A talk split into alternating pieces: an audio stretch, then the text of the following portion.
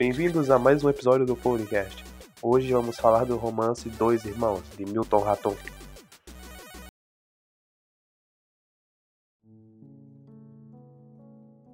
Boa tarde, bom dia, boa noite, sejam bem-vindos ao, a um episódio de podcast e hoje a gente vai falar sobre um romance que é um dos romances, um dos mais clássicos da literatura brasileira, onde particularmente a história é muito boa. Eu sou o Mestre Saitama. Eu sou o Ino e temos um participante especial. Meu nome é Rafael Tudo Que Imaginar. Estamos junto com Ino e Mestre Saitama para conversar sobre esse livro clássico Dois Irmãos. Nós vimos em formato de audiolivro e vamos começar. Dois Irmãos é um livro de Milton Raton. Ele fala como está explícito no próprio título, né? E dois irmãos. Um se chama Osmar e outro Jacob. Porque são gêmeos, os dois são gêmeos, dois irmãos. E, os dois são filhos de libanês. A história se passa no, no meados da década de 40, na Segunda Guerra Mundial, na cidade de Manaus. Como já dito, o se passa na Segunda Guerra. Isso é mostrado lá na descrição dos cenários, quando ele, a cidade é triste, ou que tá faltando comida na cidade. É, o, o narrador do livro é um personagem que conta a história dos gêmeos, que começa com uma briga entre os dois.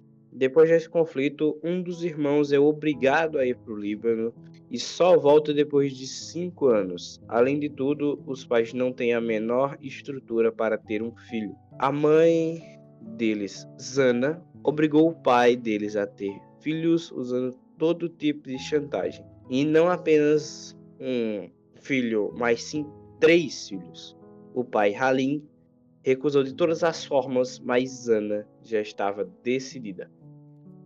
Olha, essa parte eu achei cômica e não uma parte tipo. Não, não é uma parte ruim. Sabe? É Ruim. muito cômico. Eu achei meio cômico. É, porque ter três filhos não é chantagem, literalmente. É só uma parte cômica.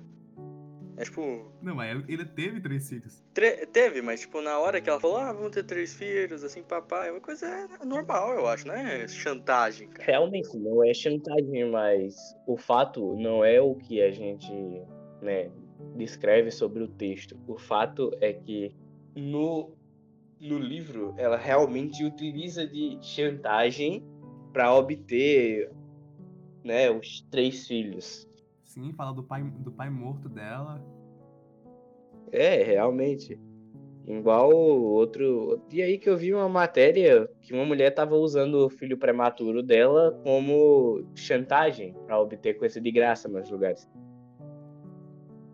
Sério, cara. E a briga dos irmãos, cara. Que briga tosca. É uma briga muito tosca por um motivo muito nada a ver. Um dos irmãos, tipo, é, eles são bem. Eles são é, yin yang, opostos. Sinceramente. É, um, ele é super calmo logo que ele veio de um lugar, tipo, na guerra própria, né? Um lugar tão longe lá no, no Oriente Médio.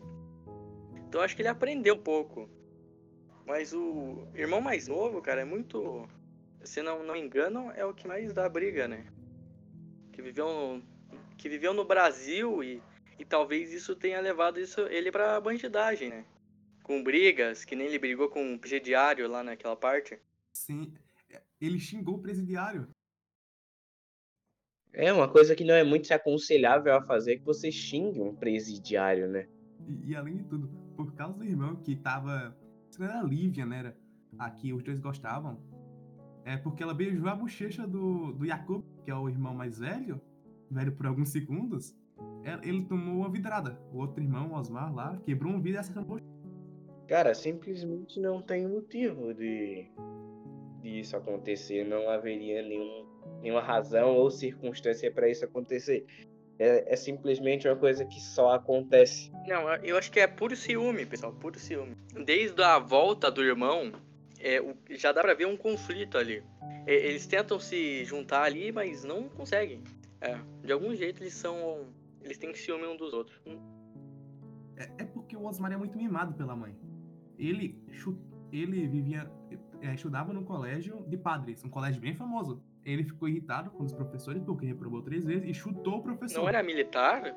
Não, não, era, era de padres. Era de padres. Era um colégio de padres. Que era uma coisa bem comum no, no meados de 1940, que as pessoas estudassem em colégios religiosos, alguma coisa assim, entendeu?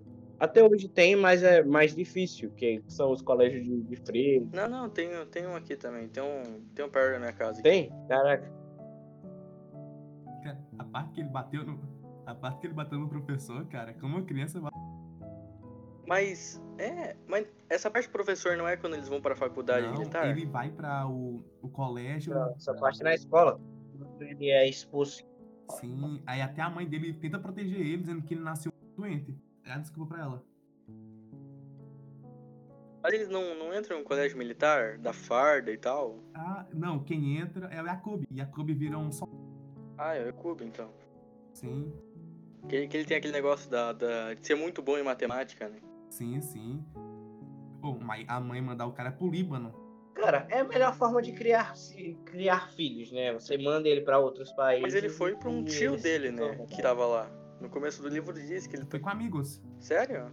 Mas tinha um tio dele lá que queria fi- que queria que ele ficasse lá no Líbano e não que ele não que voltasse pro Mas Brasil. os pais mandaram um filho com. Ele mandou com os amigos primeiro. Eu acho que ele foi pra. Mas e pro Líbano? É, eu acho que tipo, ele foi, ele ia voltar, mas tipo, eles não deixaram, o tio não deixou ele voltar. Eu acho que é uma coisa bem sensata, né? Depois de levar uma vidrada do outro irmão. Realmente, né? A coisa sensata a se fazer é largar um moleque de 13 anos no livro. Larga- largar não, eu não suponho largar, sabe? Larga, cara, vamos ser bem sinceros, larga. E nem foi o filho que deu a vidrada, foi o outro. Foi Jacob. Foi o cara que levou a tá ligado? Que simplesmente não tava fazendo absolutamente nada. Foi agredido e foi parar no Líbano. Não, mas isso é antes. Isso é antes. Não, não, isso acontece, tipo assim, quando ele era criança. Aí depois disso que acontece dele pro que até ele foi no cinema, na casa de uma amiga lá. Que era o dia mais esperado pelas crianças do bairro. E a, a parte do, do circo, eu não, eu não lembro se era um circo, era um tipo de espetáculo na casa de. Era um teatro. Na casa de uma pessoa lá. Que o, o, o irmão lá, Não, Osmar. não era um carnaval, eles não estavam no carnaval? Carnaval de rua? Eu até agora. Eu só sinto pena do Jacob, cara. Se você olhar pelo fato de que o, o ele é o único que se ferra nessa história toda, realmente só dá pra sentir pena do Não, é, ele tem um negócio de matemática, ele pega, pega aquela mulher lá. Tem muita coisa. Sim, sim. Ele, ele também é, fica. Ele não precisa mais da ajuda da família, enquanto o Osmar precisa, vira um vagabundo que fica dormindo o dia inteiro na rede, fica bêbado. E a mãe ainda, ainda tenta protegê-lo. Ele realmente é bem mimado. É, se for pensar. É um adulto mimado, ele se torna um adulto mimado. O Osmar se torna um adulto mimado. Daí você pensa, foi melhor mandar pro Líbano? Talvez. Devia ter mandado os dois pro Líbano. Aí ficaram sem ver filhos. Mas é que eles mandaram pra separar a briga. Tipo. é, eu, eu, não- eu, não entendo por que fizeram isso. Não tem. Ele podia estar conversar, aconselhar. É, tem uma parte no livro que eles falam a, a distância melhora tudo. Tipo, alguma coisa do tipo. É, mas não tem sentido pra mim. Por quê? Eles poderiam conversar, tentar chegar ao consenso. Mandar o filho pra um sanatório que tá com a vida do outro. O Brasil daquela época era difícil também, né? Ditadura militar, tudo aquilo lá. Sim, a ditadura militar. Que no início mostra sobre a bandeira, o pessoal chegando da Itália, os soldados, né?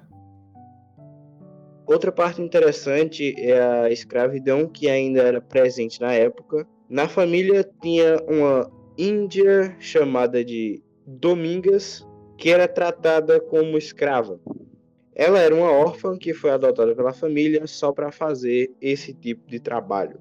Eu, eu percebi uma parte do livro que talvez ela tenha sido o narrador por uma parte ali, mas eu não sei. É, na verdade, o narrador. Quem é o narrador ali? O narrador é o filho da Índia, o filho da Domingo. Ô, viu? Quase acertei, cara. Quase.